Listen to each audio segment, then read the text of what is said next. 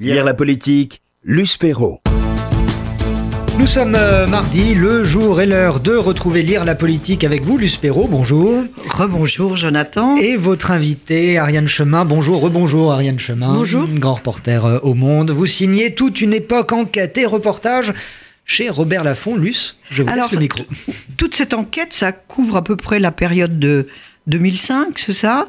Euh, En gros, jusqu'à l'après euh, François Hollande. Oui, c'est ça. Euh, et donc, c'est une. ça nous permet de revisiter tous les papiers que vous avez publiés dans Le Monde ou Le Monde 2.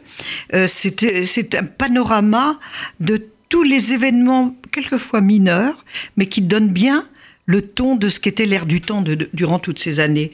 Alors, d'abord, euh, il y a des gens connus, des gens moins connus, mais vous évoquez le mariage d'Henri Weber et de Fabienne. Bah, Fabienne, bien sûr, c'est Fabienne Servan-Schreiber, qui se marie au cirque d'hiver. Et ce que vous racontez, c'est un peu déjà l'annonce, de la fin de la gauche, de cette gauche qui se délite, qui a rompu avec le peuple.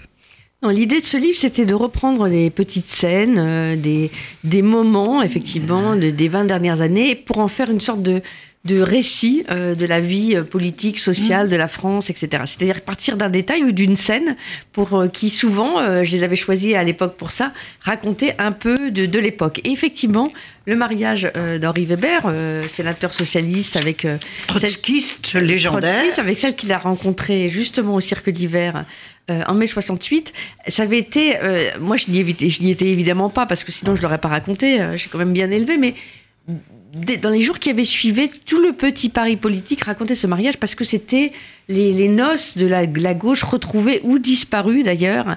Tout le monde s'était retrouvé ça. C'était l'époque de la gauche florissante. Il y avait à, la- à cette Oui, mais- cérémonie aussi bien euh, Lionel Jospin que Laurent Fabius que voilà et ça racontait au fond euh, l'époque glorieuse et pourtant on y sentait déjà les prémices de ce qui est arrivé et ce qui est arrivé c'est au fond aujourd'hui la disparition du PS hein. on le voit avec euh, encore bah, ces derniers continue. une série de départs et donc à travers ce mariage à la fois fastueux et un peu triste et un peu triste, eh bien c'était l'idée de raconter euh, l'aventure finissante du PS. Mais c'était cette gauche qui a réussi et qui a quand même rompu avec euh, ce qui était ses racines. Oui, parce qu'il y avait une forme de mondanité, effectivement. Des stars arrivaient là, je me souviens, euh, euh, Georges Kejman au bras d'une mannequin, et il y avait les Kouchner, enfin tout le monde était là. Et je me souviens que de, de, de, de, ce- de cette scène qu'on m'avait racontée, de la piste de danse où au fond euh, les enfants de ces, de ces 68 arts étaient quasiment les seuls à danser, danser. et où il y avait Lionel Jospin un peu triste qui regardait sur le bord de la piste.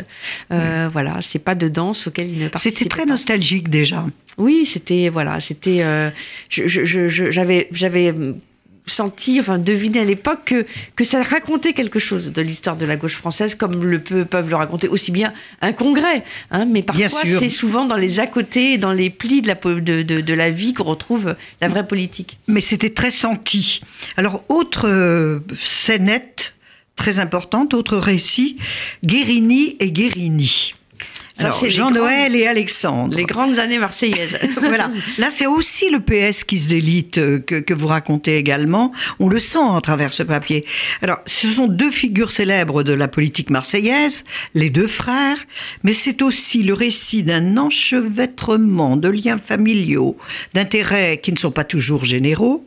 Et puis, enfin, en gros, c'est une vraie bouillabaisse marseillaise. Racontez-nous un peu cette, le, cette histoire. c'est le récit d'un clientélisme. Rappelez, parce que les gens ont oublié. Alors les Guérini, euh, on a oublié, ce sont d'abord euh, deux petits Corses hein, qui arrivent comme euh, beaucoup d'autres À de Marseille. leur île à Marseille, dont on dit que Marseille a plus de, de Corses, contient plus de, il y a plus d'habitants Corses à Marseille qu'il peut y en avoir sur l'île et qui arrivent et qui veulent réussir. hein. Et c'est l'époque où on peut réussir quand on a que son certificat d'études, quand on effectivement, je me souviens de ce- le récit des deux frères Guérini que j'avais rencontrés qui étaient descendus de leur village en âne pour aller prendre après le bateau à Bastia. On a un peu oublié. euh, Mais, euh, ça oui. paraît invraisemblable aujourd'hui. Et tous les deux, en fait, ils se partagent le pouvoir. Il y en a un qui sera sur le devant de la scène, qui sera, euh, qui va, qui va gravir tous les échelons, le cursus honorum de, de, de voilà, de. Un de peu durement, vous dites que c'est pas le plus intelligent. Je pense que Alexandre Guérini, qui était le roi des déchets, comme on l'appelle là-bas, que j'ai d'ailleurs eu beaucoup de de chance de rencontrer parce qu'il n'aimait pas du tout la presse, lui, c'était le vrai, c'est le vrai mentor du couple. Et en fait, ils auraient dû se disputer, etc. Mais ils, étaient très corses, très pieux l'un et l'autre. Et avant de mourir, leur mère leur avait fait promettre que jamais, jamais, en leur donnant à chacun une médaille, que jamais ils ne rompraient l'alliance fraternelle euh, euh, entre l'un et l'autre. Et, de fait, ils, ont fonctionné comme ça dans, en fait, sur la scène publique pour l'un, dans l'ombre pour l'autre. Et à vrai dire, euh, ils ont, ils ont, ils ont, l'un a fait de, certains centres de déchets une sorte de petits Gomorrah locaux. Hein, c'est vraiment le trafic des déchets. Et puis l'autre, l'autre avec sa faconde, sa bonne humeur, sa bonhomie.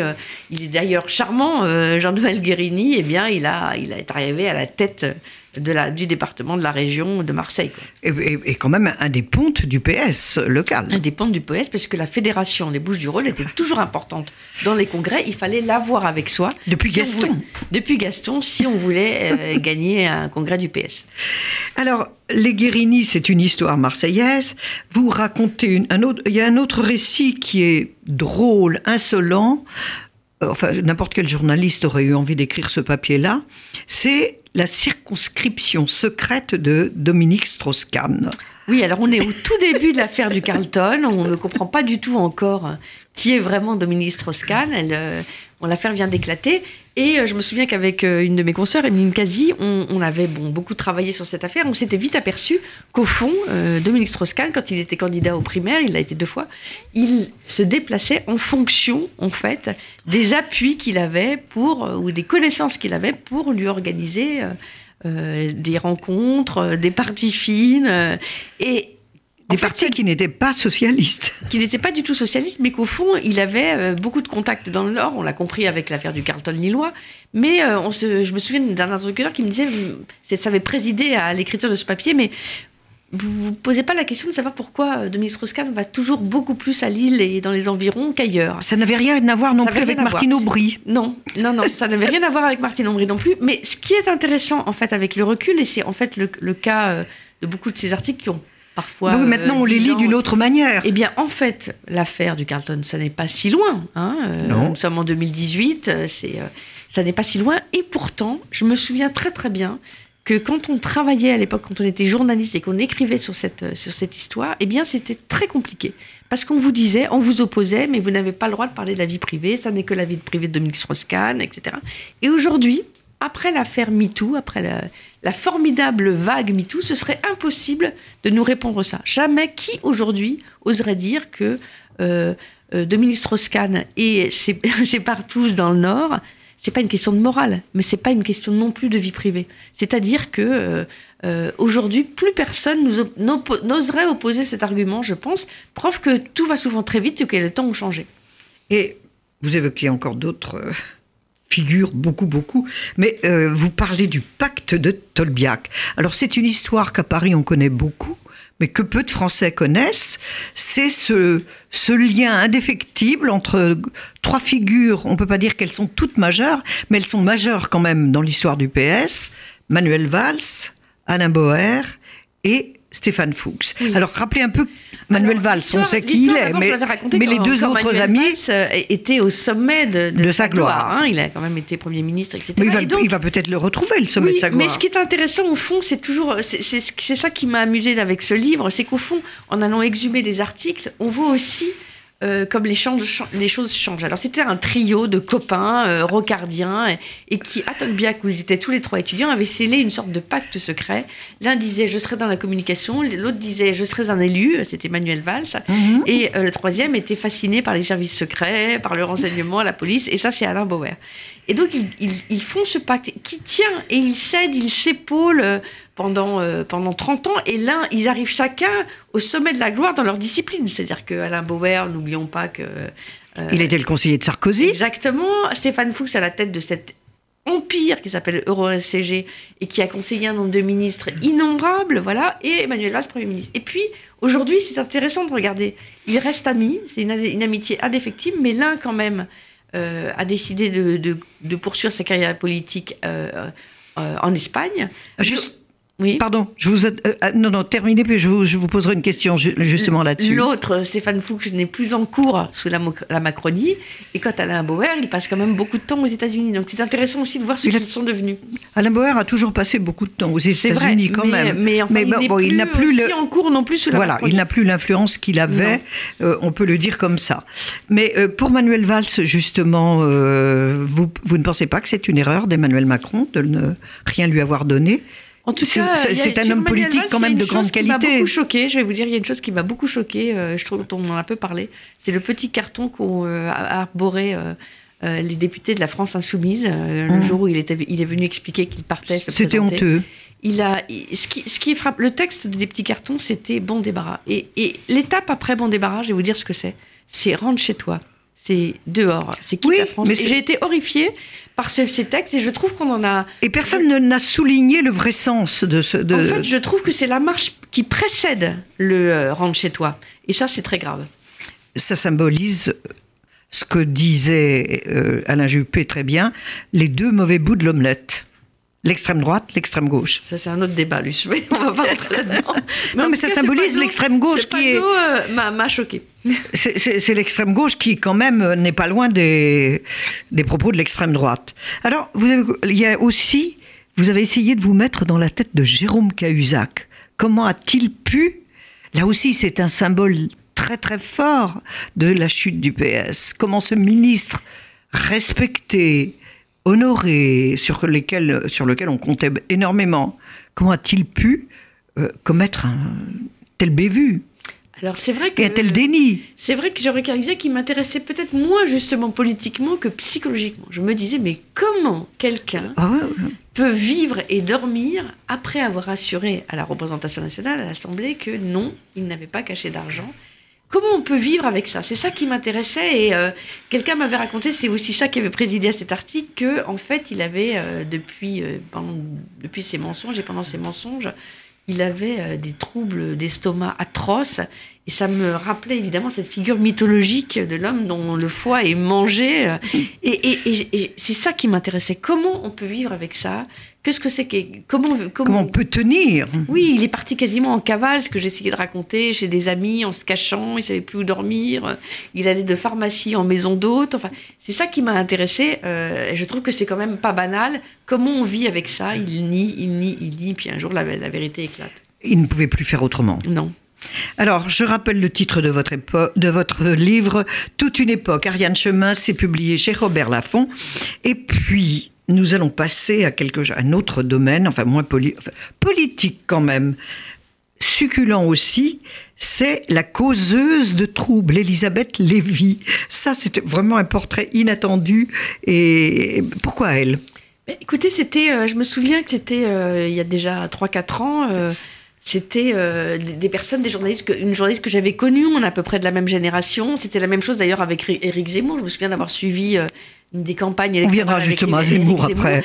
Et, et je voyais arriver ces personnages qui avaient au fond abandonné le journalisme, hein, faire de Totalement. la politique. Et ça, ça m'a intéressé de savoir qu'est-ce qui s'était passé dans leur tête. Alors moi, je me souvenais d'Elisabeth Lévy comme Éric Zemmour qui disait toujours la pensée unique. C'est une expression qu'on n'emploie plus, mais à l'époque, dans les années 90, on nous opposait à la pensée unique. Et tout d'un coup, ils se disaient tous marginalisés, disaient qu'ils n'avaient pas le droit à la parole. Et on a vu ce renversement se faire où aujourd'hui, justement, ils sont ceux qu'on attend le, plus dans les médias, ceux qui euh, plaisent aux Français, une sorte de... Au début, on disait une parole libérée, et à vrai dire, on entend dans la bouche d'Éric Zemmour des propos racistes. Et c'est ce phénomène-là qui m'a intéressé. Comment Éric Zemmour était devenu Éric Zemmour, comment Elisabeth Lévy était devenue Elisabeth Lévy, et euh, avec euh, le succès que son sait, et qui, qui c'est vrai, m'angoisse et m'inquiète. Alors, euh, quand même, Zemmour, c'est plus particulier que Lévy. Elle, elle s'est faite avec l'appui de certains intellectuels. Zemmour, c'est quand même grâce au service public, Oui. France ça. 2, représentée par Catherine Bar- Barma, que vous appelez, vous surnommez la grande prêtresse des samedis soirs de France 2, euh, c'est quand même pas le rôle du service public de fabriquer des, des personnages comme Zemmour. Non, et c'est effectivement, pour, pour faire le portrait de Zemmour, c'était déjà il y a 4-5 ans, j'avais choisi d'aller voir Catherine Barma, la grande programmatrice euh, effectivement, Laurent Ruquier. de Laurent Ruquier, dont n'est pas couché, qu'il avait repéré dans une émission d'Ardisson. Tout se, le cercle se referme. Et au fond, je me suis dit, euh, dans, une, dans des, glissements de ce genre, c'est toujours au clair, comme on dit, hein, qu'il faut, faut s'adresser. Et est-ce que c'est pas eux, au fond, qui sont euh, qui sont les premiers intéressés, les premiers capables de raconter euh, cette évolution de la société. Et c'est vrai que j'avais été fascinée par cette rencontre avec Catherine Marma, qui m'expliquait que ah Zemmour était un gentil garçon, qui avait sorti des fiches pour me parler parce que euh, je lui disais mais quand même il remet l'écho en cause les, thèses de l'historien Paxton. Il raconte que euh, n'importe quoi. Il raconte que Pétain n'avait pas le choix. On sait aujourd'hui que l'histoire, les historiens ont remis, ont complètement battu en brèche cette, cette, thèse. Et elle me disait euh, en fait, je comprenais bien que Paxton, elle savait pas très bien qui c'était. Et, et, c'est vrai qu'au fond, j'ai trouvé ça, euh, peut-être qu'elle était plus responsable que Zemmour. Bon, et ce que je raconte aussi, évidemment, c'est euh, l'enfance de Zemmour dans le quartier de la Goutte d'Or, l'importance de son père qui parlait arabe, ce rejet qu'il a fait de ces années-là. Et il faut toujours faire un Et de ses origines. Et de ses origines, il faut toujours faire un peu de psychologie pour comprendre les hommes. Alors, on va passer à des personnages quand même beaucoup plus sympathiques que euh, Elisabeth Lévy et Éric Zemmour. Claude Lanzmann. Claude Lanzmann. Claude Lanzmann, c'est toute une histoire, toute une toute une histoire, et je dois dire que j'ai été à son enterrement. Euh, et, c'est fascinant ce papier. Et ce qui m'a fasciné surtout, Claude Lanzmann, je vais vous dire, qui était un homme très complexe, pas forcément toujours sympathique, et pour lequel j'ai évidemment la plus grande admiration, eh bien c'est qu'à son enterrement euh, à, Montparnasse, il y avait très peu de monde, et j'ai été étonnée, je vais, je vais le dire comme ça, que ce ne soit pas le président de la République qui lui rende un hommage national, alors qu'il l'a fait pour Jean d'Ormesson, pour d'autres personnes. Pour, pour, Charles Aznavour qui pour moi ont quand même moins d'importance hein, que l'auteur de Shoah. Hein. L'auteur de Shoah, c'est quand même... C'est le monde entier c'est quelque chose d'inouï, quoi. Ce, film, il change euh, le regard de la France, des historiens. Euh, il invente un mot qui reste. Bon, et j'étais frappée au fond, euh, peut-être sans doute parce que Claude Lanzmann, je le raconte dans cet article, n'est pas un homme facile. Il peut être même très, il pouvait même être très désagréable. Très désagréable. Voilà. Et je raconte d'ailleurs qu'il m'avait dit, la première chose qu'il m'avait dit quand j'avais été le voir, j'étais le voir des, des dizaines de fois pour faire ce, portrait. Il m'avait dit, euh, il, avait, il adorait les armes, il avait pris un pistolet qui était toujours sur son bureau, il m'avait dit, il avait pointé le pistolet sur moi, il me dit, si le portrait ne me plaît pas, je vous tue. Et euh, j'avais trouvé ça formidable. C'est bien son genre. Euh, voilà, c'était bien son genre. Et c'est vrai qu'il n'était pas facile, un peu égotique, etc. Mais, mais au fond, c'est quand même un homme dont l'œuvre restera. Ah, majeur. Majeur. Et, et, je suis frappée de cette différence, au fond, qu'on peut faire aujourd'hui. De traitement, oui. De traitement au moment où les hommes meurent. Surtout que c'est une œuvre qui a été reconnue, diffusée dans le monde entier, ce qui est rare pour des œuvres françaises. Bien sûr. Alors, il y a aussi Vauquier, le bad boy de la droite, comme vous le surnommez, euh, celui qui est pour certains membres du DLR qui ne sont pas forcément ses amis, la contre-publicité vivante des grandes écoles françaises dont il est diplômé. Euh, pourquoi Vauquier? Puisqu'il il est tellement discuté, tellement remis en cause. Vauquier, à l'époque, on n'en parlait pas. Et euh, je me souviens très très bien d'ailleurs que c'est dans cette enquête euh, qu'on avait raconté avec mon journal qu'il avait menti sur sa amitié avec euh, sœur, Emmanuel, ce qui n'était pas su. Et j'avais démonté effectivement un certain nombre de... Il a l'art du storytelling, mais avec beaucoup d'approximations. Et quant aux grandes écoles, comme vous dites, vous dites que...